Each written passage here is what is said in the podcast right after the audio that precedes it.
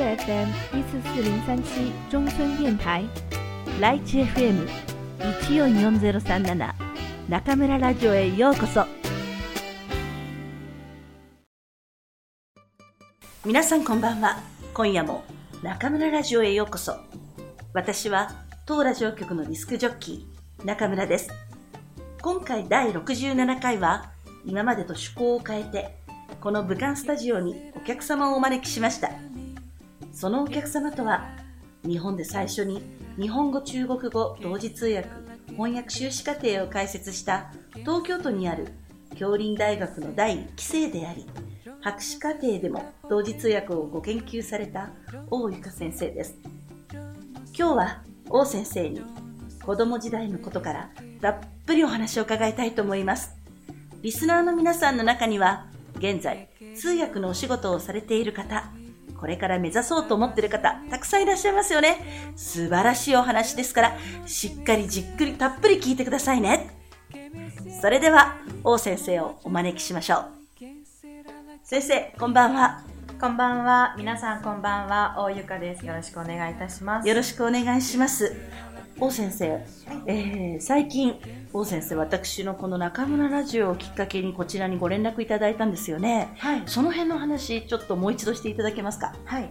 あのー結婚を機にですね、武漢に引っ越してきまして、その時に日本人のお友達ですとか、日本語で話せるお友達がいなかったものですから、なんとか武漢でそういう人がいないかと探しておりまして、その時に、あの、まずは日本語を忘れないように、あの、ネットのラジオ番組でいろいろこう日本語放送を探してましたらこう武漢にいらっしゃる先生がいるということでそこからあの中村先生のあのライチ FM に書いてある連絡先にご連絡させていただいてで日本語サロンにお邪魔させていただくきっかけになったというこあとそうですね。なんですはいか、い、やもう改めましてどうもありがとうございます。私も受け入れていただいて本当に嬉しい限りです。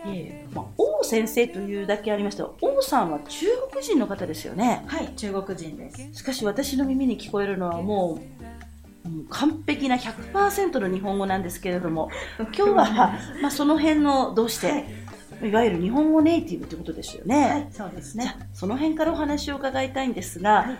えお生まれになったところからのお話でよろしいでしょうか、はい。ではちょっとよろしくお願いいたします、はい、あの王という名字の通り生まれは中国です。えー黒竜交渉で生まれました。ただあの生まれる時にはもう私の両親が日本に行くということが決まっておりまして、それで1歳足らずで日本に行きました。でなぜ日本に行くことになったかと言いますと、私の父方の祖母、あの父方のおばあちゃんが日本人ででして。ああそうあのいわゆるその戦争の時に、はいあの中国の工場で働くために中国に当時の満州に行きまして、ええそこでまあいろいろありまして、はい。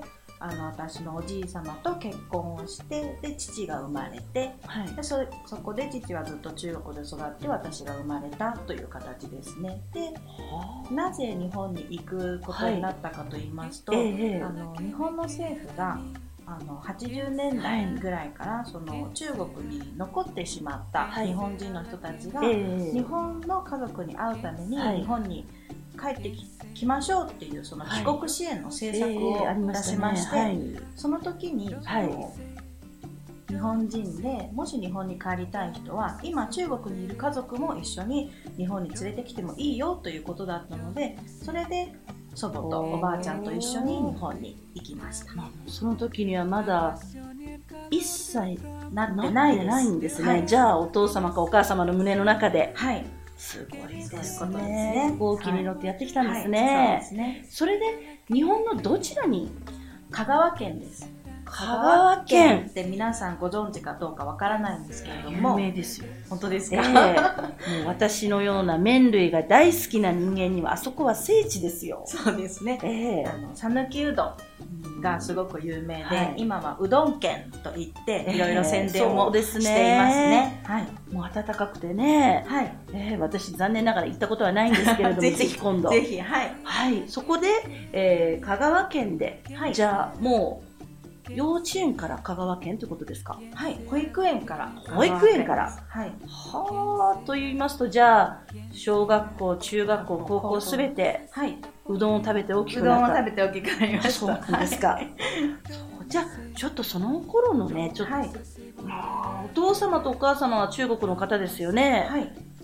周りは日本ですから、はい。いろいろとね大きくなる間にいろんなことがあったと思うんですよ。そうですね。ぜひちょっとそのあたり伺いたいんですが。はい。あの、実は私今、フルネームですと、はい。王ゆかという名前で、ゆかっていう名前は日本人でもよくある名前ですよね。そうですね。で実は私生まれた時は、はい。ゆかっていう名前じゃなかったんですよ、はい。あの別の中国人っぽい名前だったんですけど、はい。小学校に上がる時に、はい。うちの母親が、はい。あのあんまりこう日本人っぽくない名前だといじめられるんじゃないかということではい。ゆかという名前に変えたんですね。ということもあってやはりその香川県って結構小さなところなので,、ですね。中国人がすごく少ないんですね。そうですよね、はい、なのでやはりあの親はその中国人だからって言って仲間外れにされたりもしくはうん。その中国人に会ったことがないからええ。どういうふうに接したらいいかわからない人たちから嫌な思いをはい。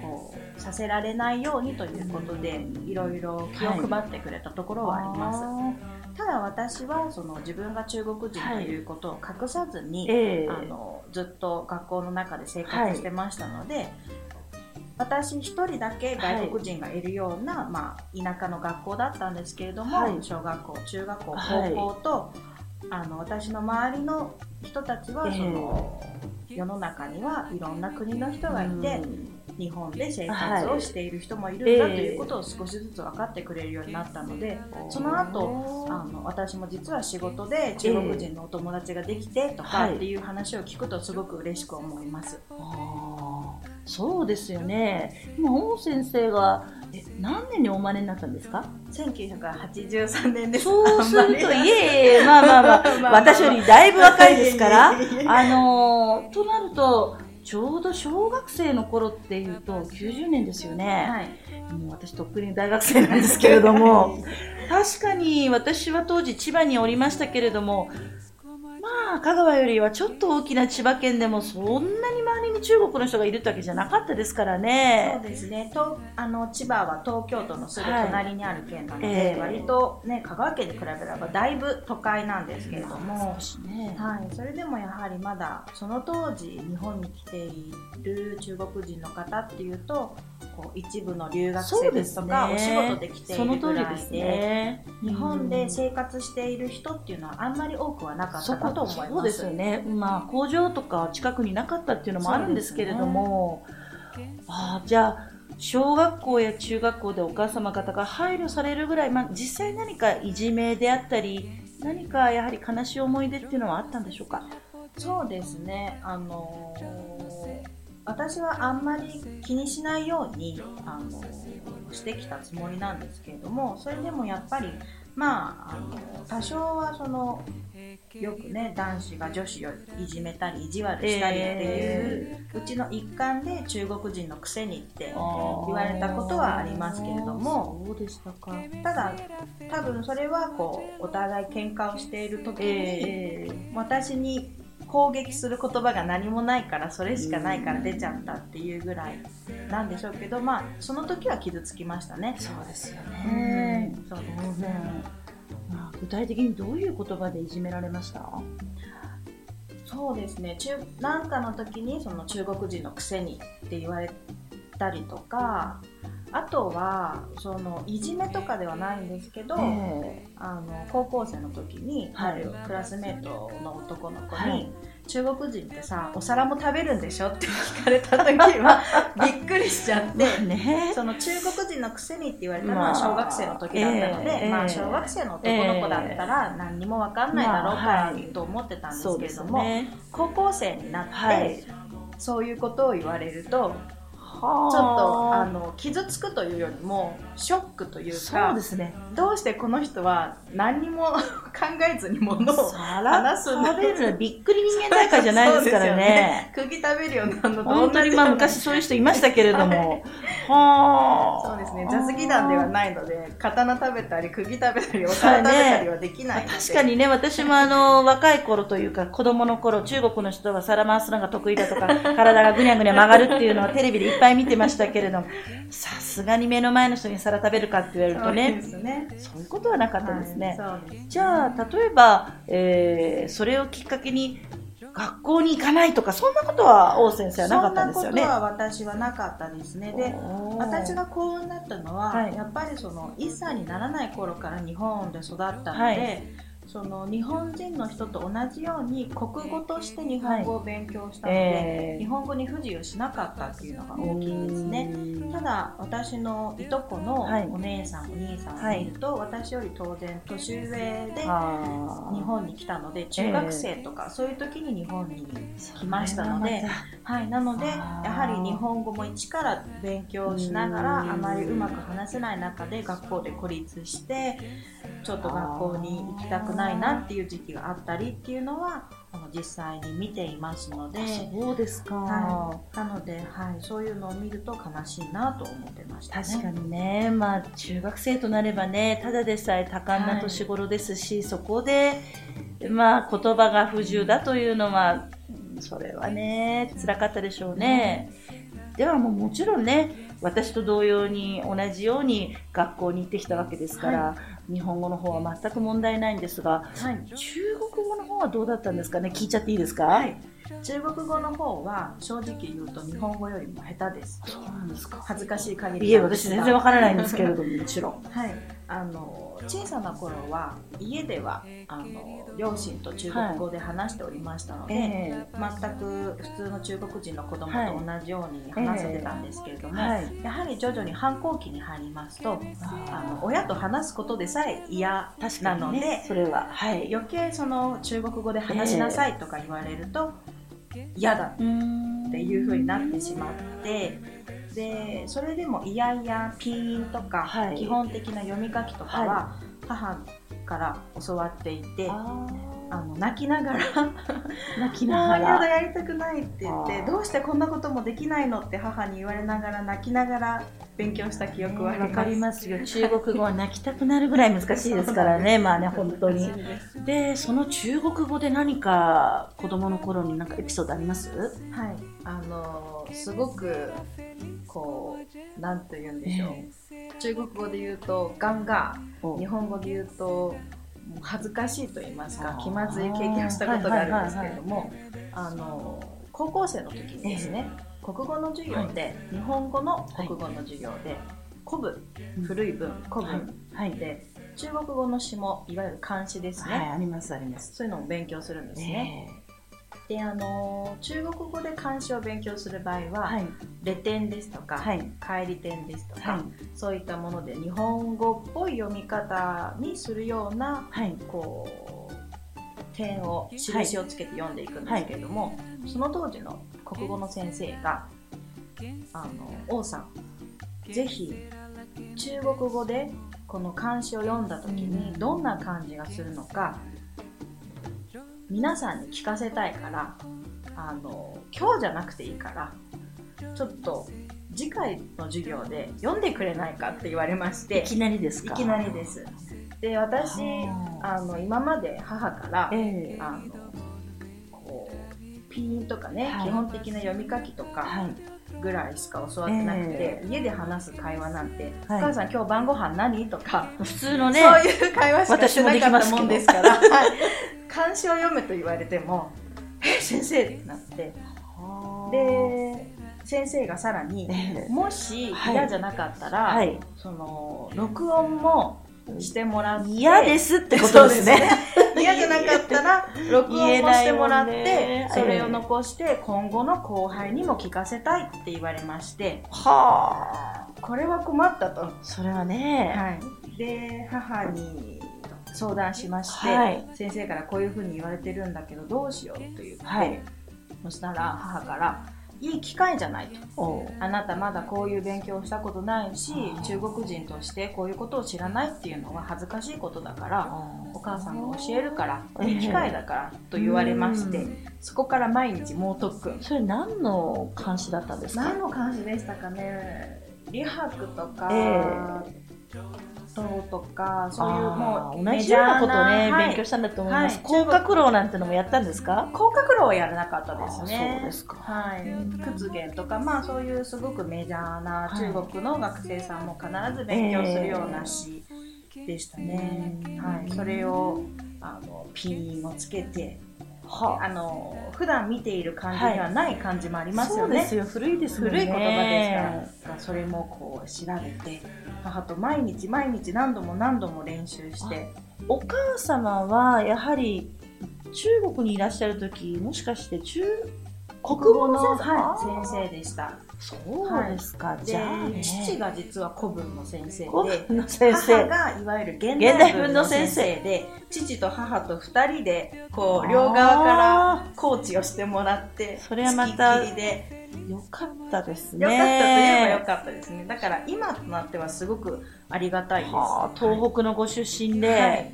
国語の先生で、はい。本当よかったですね。ね。と思い。それで、あで、結果を言いますと、結果を言いますと、あの、大好評をいただきました。あの、カンニングペーパーみたいなのを持っていって、まあ、ピンを書いてるものえ。を持っていって、まあ、クラスの、まあ、はい。前でみんなえで読んで、えええそうするとみんなが、おーっていう感じになってくれて、想像してきますよ。はい、で先生も大満足してくださってもうこえ。のえいただいたテープはもう大事にこれからは僕があの国語の先生であり続ける限りはできるだけ多くの人に聞かせたいっておっしゃっていただきました。今でもあるんですかね。あると思いす。ます下手くそな中国い語が入ってると思います。下手くそなの、ご謙遜ですけれども、そんな、そこら辺の留学生、日本の留学生とはちょっと違うんでしょうから、それでじゃあもしかして中国語に対しての興味が、はいその時にやはりもう真面目に中国語を勉強しようと思いました。その時にあのひしひしと中国人として中国語が話せないですとか中国のことを知らないっていうのが恥ずかしいことなんだっていうことをアイデンティティに触れる部分ですね。はいそうですね。思いましたので。おー。ともう、まあ、高校生普通は進学校だっておっしゃるなら、はい大学に行こうと思うわけですよね。そうですね。というと香川でしたね、香川の高校生っていうのはどういう大学を目指されるんです？香川の高校生はあの結構え保守的というかあまり外に出たがらない子も多くて。あの香川県の中の大学ですとか、ええ。あとは大阪京都とあかー。九州とかそういう西日本の大学東京の方に行こうっていう子はあまりいなかったん道理ですけれどもで香川のね、クラスメートがいなかったんですかそうね。ですね。はなのででも周りがそういう状況でも私はやはり外に出たいという気持ちがすごくありましい。て、ええでやはり東京に行ってみたいという気持ちとか憧れというのは小さな頃からあったので、はい東京の大学もいろいろ考えたんですけれども、その高校の時のはいその漢詩を読んだことをきっかけにうん中国ではい。大学に行ってみるのもいいんじゃないかと思いましてそれで大学は北京の方に留学することに決めました。北。その大学もすごいですよね。ここ今、先生の履歴書を拝見しながら お話ししてるんですけど、はい。映画大学ですか、これ？はい、北京田営学院。とはい。う映画を勉強する大学ですね。映画作っちゃおうって。はい、あのその頃は映画が大好きで。えで映画に携わる仕事がしたいと思っておりまして日中合作の映画とかも、はい。あのいろいろありましたのえでそうですね。はい。何かそういうお仕事で日本と中国の間でできればい。いなと思って、じゃあそこにどういう形で入学されたんですか？えー、とそこにはですねあのホームページのあの募集要項を見て、で電話をして、はい。伺ってこういう、ええ。こういうものなんですけれどもどういうふうに受験したらいいですかというふうに聞いて、ええそうすると私はあの外国人留学生ではなくてはい。華僑の。扱いになるということで国籍が中国ですので、はい。なのであのまずははい1年間中国語のクラスに入ってもらって、中はいはい国語を勉強しないとそのいわゆる本科のはい。受験ができない、あーと言われましたのではい、卒業してまずああの中国語クラスに行きました、ただ中国語クラスもーはい。中国は9月が入学ですので、えあの冬休み明け、まあはい。その春節休み明けだともう2月の後半には授業が始まってるんですよね。でも私高校の卒業式が3月なのでそうですよね。はい、なので学校が始まってから2週間ぐらい遅れて入学ええして、後期に。はい、ああ。もう最初からみんなと2週間遅れで私始めたのでまあ、皆さんは華僑の方ですから基本的には中国語が話せる人たちってことですか？そうですね。香港ですとかあとはシンガポールマレーシアとかそういったところから来てる方もいらっしゃいましたし、はいまあ、他の外国人の留学生と同じように勉強をしてすました、じゃあそこで、えー半年間というか1学期間勉強してそうですね。はい。でその年の9月に大学にお入りになったってことですね、大学はどうでしたか？大学は大変でした。あの多分成績もひどかったと思います。先生の言ってる中国語が早すぎてわからないのと、ね。あと一番大変だったのは、はい。先生の書いてる文字が読めあない読めない読めない。これ本当ですよ。皆さん、はい。こんなこと言っちゃなんですけどね私も北京にいたことがあるんですけれどもええ本当に読めませんでした。はい。うんどうして読めないかというと私が中国語が読めないわけではなくて中国人が書くその崩したはい。中国語を見たことがなかったので、はい。今まで教科書に印刷されている中国語ばっかり見てたので、あとはその中国語クラスの先生だと、こう崩さずに書いて楷書で書いてくださるのでね初めてその中国人向けに授業をしている中国人の先生の授業を受けた時に、まず黒板に書いてある文字が読めないので苦労しまして、ねクラスメートにノートを借りて授業の後こうずっとやってでテストもなんか先生こんなこと言ってたなって思い出しながら拙い中国語でやってたので多分成績はあんまり良くなかったんじゃないですかね。今のね学生たちは PPT があってね写真パチって撮ればね。ノートを完成しちゃうんですけれども、はい。大変。はあじゃあまあいろいろと大変なとこからスタートしたんですそうねですね。ではこの皆さん王先生の北京時代これからどのようになっていくのかこの王先生のインタビュー第2回に続きますのでどうぞお楽しみに。それでは皆さんまた次回ここでお会いしましょう。おやすみなさい